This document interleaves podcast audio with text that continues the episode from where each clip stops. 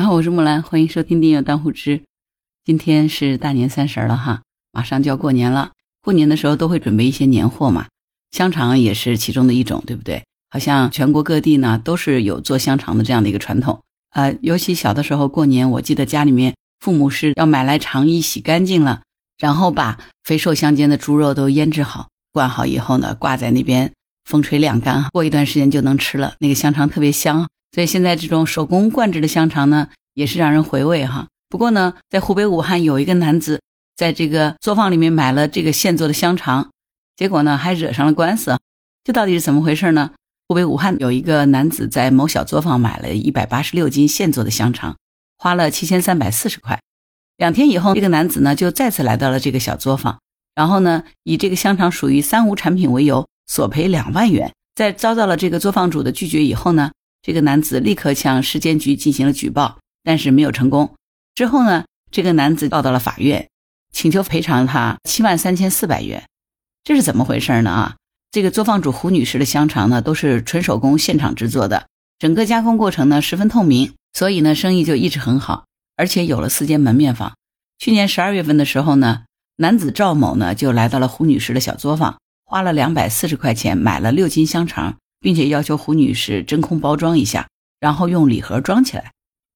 第二天呢，这个赵某呢就再次来到这个胡女士的小作坊，这次呢要买一百八十斤香肠，总价是七千一百元。这个赵某还是要求用真空包装，并且用礼盒装起来。胡女士见这个赵某一下子买了这么多，那当然也是乐开花了，对吧？多做点生意那总是好事情啊。于是呢，这个赵某怎么要求呢，他就怎么做。而且临走的时候呢。这个赵某说过两天还会再来的。过了两天，这个赵某果真又来了，但这一次呢，他不是来买香肠的，而是以这个胡女士所卖的香肠的真空包装上面没有显示生产许可证号、生产日期等为由，要求胡女士赔他两万块钱私了。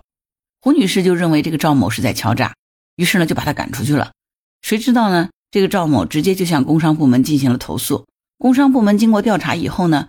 认为胡女士没有违法经营，这个赵某不服，他就将胡女士告上法院了，要求赔偿七万三千四百元。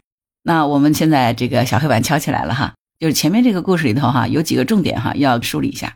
第一呢，这个赵某要求胡女士进行真空包装，而且呢要求包装在礼盒里，他其实就是想把这个赵女士现做的香肠变成一个预包装食品。因为呢，根据咱们国家食品安全法的第一百五十条规定，这个预包装食品就是指。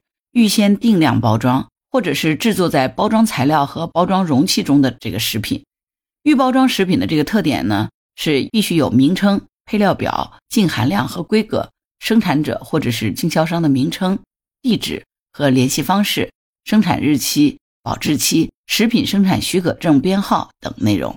也就是说，如果这个赵某买的香肠被认定是预包装食品，那么包装上面没有这个生产许可证号。它肯定就是不合法的了，对不对？属于三无产品。这个三无产品肯定是不符合食品安全标准的商品了，对吧？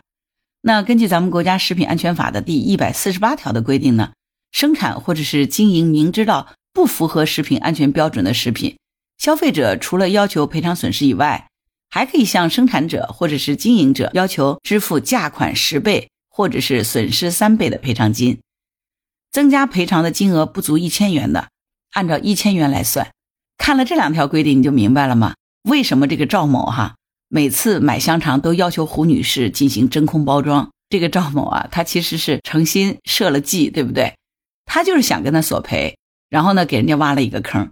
胡女士按照赵某的要求对这个香肠进行了真空包装，而且呢还配上了礼盒。但不可否认的是，这个香肠都是现做现卖的，这个呢属于即食食品。根据咱们国家预包装食品标签通则中的规定，现场制售的这个食品呢是不适用预包装食品标签的。也就是说呢，现场制售的食品虽然是进行了包装，但是呢，并不强求一定要写明生产日期、厂家的名称等等。另外呢，赵某也没有能够提供出来香肠存在其他不符合食品安全问题的这个证据。也就是说，我们在民商法里面哈，一定要注意到，这里敲个小黑板。这个咱们要进行一个普法小常识，像赵某和胡女士打的这个官司哈，我们叫民事案子。这个民事的案子呢，就是谁主张谁举证，什么意思呢？比如赵某他去告胡女士，他认为这个胡女士所卖给他的这个香肠呢不符合食品安全，他主张对不对？那么他就要去举证，他要负责提供胡女士这个香肠不符合食品安全的这个证据。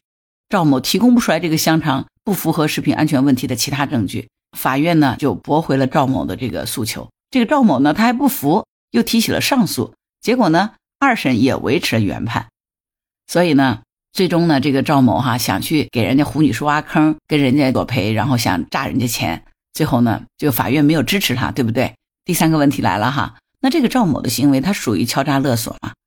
那什么叫敲诈勒索？敲诈勒索呢，是以非法占有为目的，对他人实施恐吓、威胁等方法，非法占有他人公私财物的行为。这个事件里头呢，赵某的这个本意呢是想 设计打假，是吧？不过呢，奈何其学艺不精，误以为这个现场制售的这个即食食品，只要是加了包装，就是预包装食品，就必须添加生产日期和许可证号等等。另外呢。赵某呢也没有对胡女士实施这个恐吓、威胁等方法，逼迫胡女士必须交出财物。所以呢，赵某的这个行为呢，法院不认为他属于这个敲诈勒索。当然，最后呢，这个官司了了以后，胡女士表示，就一开始还因为打官司啊，害怕的一夜没睡。现在呢，得到了胜诉的判决以后，心情畅快多了。所以呢，她也不打算追究这个赵某侵犯名誉的行为了。所以你看看哈，这个男人哈，前脚买灌肠，后脚就要十倍的赔偿。结果没想到，这个法院呢就驳回了。手工香肠不属于预制食品，那可以这样讲：本来呢，咱们过年开开心心哈，这个赵女士呢无望呢惹了一身官司，最终呢清者自清，就是恶意挖坑是没有用的。那这个判决下来以后呢，我相信胡女士是可以开开心心过这个年哈，也相信她这么豁达的心胸啊，难怪她生意好。不过这个赵某呢，哎，这个年哈应该是过得蛮晦气的，真的林子大了什么鸟都有，世界之大无奇不有。咱们今天马上就是大年三十了，全家人都要聚在一起，开开心心吃个团圆饭，一起看个春晚。过年过年最隆重的就是除夕之夜了。希望今天所有听木兰节目的听友都能够开开心心过个团圆年。提前预祝今天所有的听友新年快乐，突飞猛进，大展宏图。好啦，如果你喜欢木兰的节目，欢迎点赞、评论、转发、订阅一条龙，谢谢你对我的支持。如果你喜欢木兰，也可以加入木兰之家听友群，请到那个人人都能发布朋友圈的绿色平台，输入木兰的全拼下划线七八九就可以找到我了。好啦，今天就到这儿，我是木兰，拜拜。